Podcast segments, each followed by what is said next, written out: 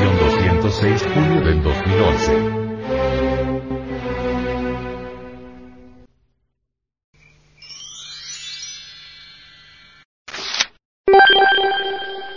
Frente Mundial de Salvación del Planeta. Desaparecen las costas del Ártico.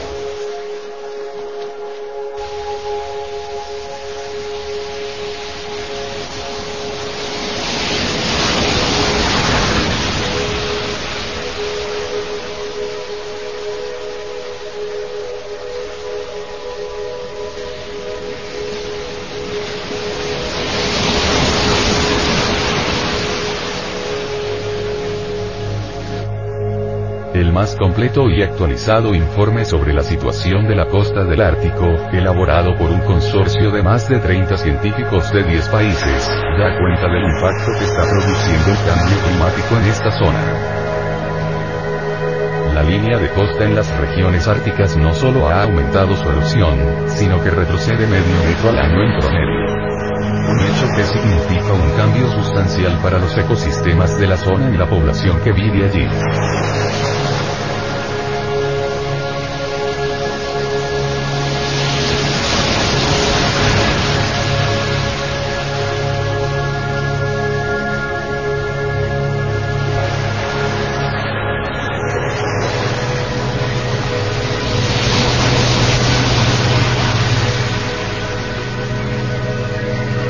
El informe Estado de la Costa Ártica, en el que participaron investigadores del Instituto Alfredo Egener de Investigación Polar y Marina y del Centro Helmholtz, en Gestach, Alemania, analizó una cuarta parte de todas las costas del Ártico, más de 100.000 kilómetros, y reveló que las regiones más afectadas son la PTEF, Siberia Oriental y el mar de Beaufort, en Alaska, donde las tasas de erosión costera llegan a más de 8 metros por año.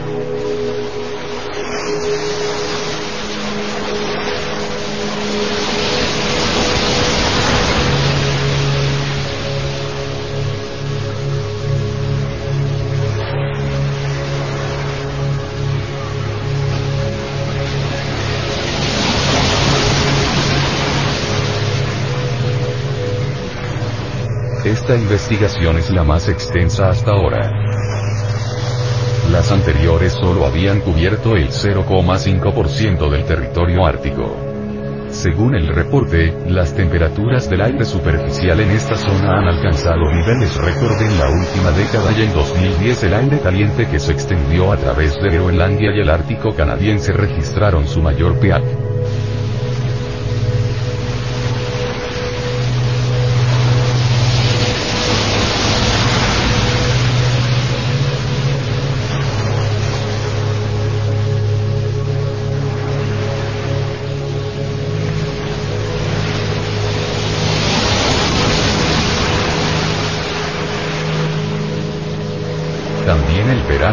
Pasado se registró la medida de hielo antártico más baja de los últimos 30 años. Y se estima que para la próxima década este desaparecerá completamente durante los meses de verano. Su espesor se ha ido perdiendo por el impacto del calentamiento global, como por la exportación de hielo perenne.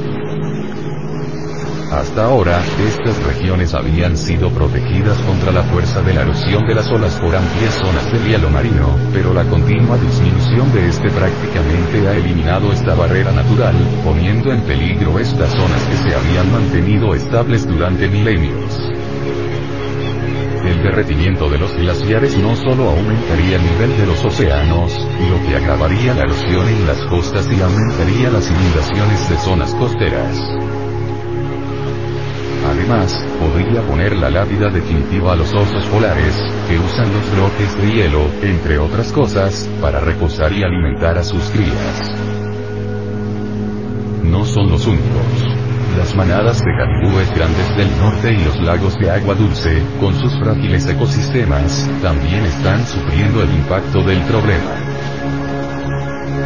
Dos tercios de las costas del Ártico no son rocosas, sino de sustrato blando congelado, permafrost, el que se derrite a pasos agigantados, dejando a la estructura inferior expuesta. Precisamente, son estas costas las más afectadas por la erosión. Los expertos plantean que dado que alrededor de un tercio de las costas del mundo se encuentran en el permafrost ártico, la erosión costera de esta zona del planeta puede afectar a enormes regiones en el futuro, ya que las costas del Ártico reaccionan con mayor sensibilidad al calentamiento global que las costas en las latitudes medias. Los expertos llaman a tomar medidas urgentes, dada la importancia que tienen las costas árticas no solo por su rico y único ecosistema, sino porque son ejes importantes para la vida económica y social de quienes allí habitan como de otras partes del globo. La creciente necesidad de recursos energéticos mundiales, así como el incremento del turismo y de las rutas marítimas, han posicionado esta zona en el mundo y profundizado el problema. Las estimaciones de que el 25% de las reservas sin explotar de gas y petróleo en el mundo están allí tiene enfrentado a más de 5 países costeros, mientras que la apertura de nuevas rutas comerciales son una pieza más del desastre que se avecina. La sociedad del planeta Tierra está siendo estremecida por el acrecentamiento de la epidemia social llamada contaminación ambiental, cuya aceleración por parte de un gran número de sus miembros está tomando caracteres alarmantes. Los encargados de dirigir y de mantener el equilibrio social, político y económico de las naciones del orbe, han visto con gran preocupación el auge con que se ha multiplicado este fenómeno en sus sociedades respectivas, afectando a la humanidad en general padres de familias, maestros, líderes religiosos, líderes políticos, psiquiatras, psicólogos, sociólogos, etc. Como representantes de la sociedad, deben tomar el problema en sus manos haciendo uso de la técnica moderna y de los medios científicos de vanguardia, para buscar la solución a tan complejo problema. La raíz del mal está dentro del hombre y mientras éste no reflexione en conocerse a sí mismo, todo lo que haga a través de ideologías, estudios, y demás, para transformar la sociedad será completamente estéril. El hombre observador puede comprobar que todo el mal que se genera a nuestro alrededor es producto del tremendo estado de inconsciencia en que se encuentra encerrado el ser humano y por lo tanto debemos reconocer que la liberación de todos los males de la sociedad, no lo determinarán las revoluciones de sangre y aguardiente, ni fórmulas de escritorios. La libertad verdadera solo se conseguirá a través del conocimiento de sí mismo. Si un hombre se conociera a sí mismo, no caería jamás en el crimen de contaminar el agua, el aire, etc. Por algo dice el Evangelio crístico. Conoced la verdad y ella os hará libre.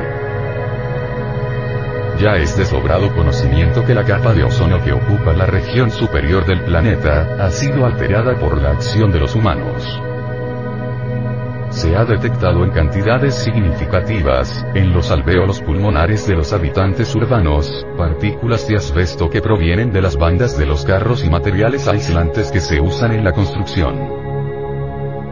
En el aire de las ciudades se han detectado varios agentes cancerígenos. Lo que tiene aún mayor importancia, y que por lo general se pasa por alto, es el hecho inquietante de que el 70%, poco más o menos, de las partículas contaminantes que flotan en el aire de las ciudades permanece aún sin identificar. Se desconocen sus efectos biológicos pero se ha demostrado por medio de experimentos recientes que animales recién nacidos al ser expuestos a esos agentes de contaminación no identificados, presentan efectos desastrosos al llegar a la edad adulta. Miles de carros ruedan en las grandes metrópolis del mundo, descargando su humo mortal en la atmósfera o en nuestros pulmones. Miles de fábricas produciendo humo, millones de sujetos botando permanentemente centenares de metros cúbicos del humo atosigante de millones de cajetillas de cigarros y cigarrillos. Y ahora hasta de marihuana, bazuco. Suciedad. Suciedad y más suciedad lanzada descaradamente sobre la madre naturaleza. He aquí un dato bochornoso. Las pequeñas dosis de radiación resultantes de las explosiones nucleares experimentales, causan la muerte de innumerables niños debido a una alteración general de la calidad genética de los fetos y de su capacidad de resistencia. Como consecuencia de las explosiones nucleares, la atmósfera se halla sobresaturada de peligrosas radiaciones, entre otras el estroncio 90 y el iodo 131, un isótopo que causa serias anomalías tiroideas. Además que contaminan los cultivos y las aguas. ¿Y qué decir de los reactores japoneses?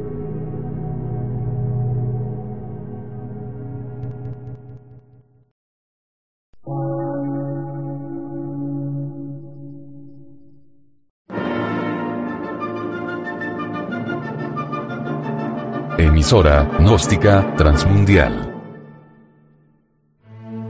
Por una nueva civilización y una nueva cultura, sobre la faz de la Tierra.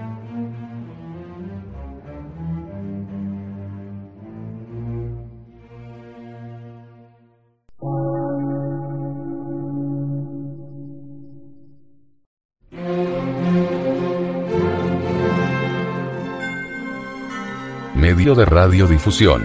Científico, artístico, místico y filosófico. De la Asociación Colombiana de Centros de Estudios Gnósticos, Antropológicos, Psicológicos y Culturales. A. C.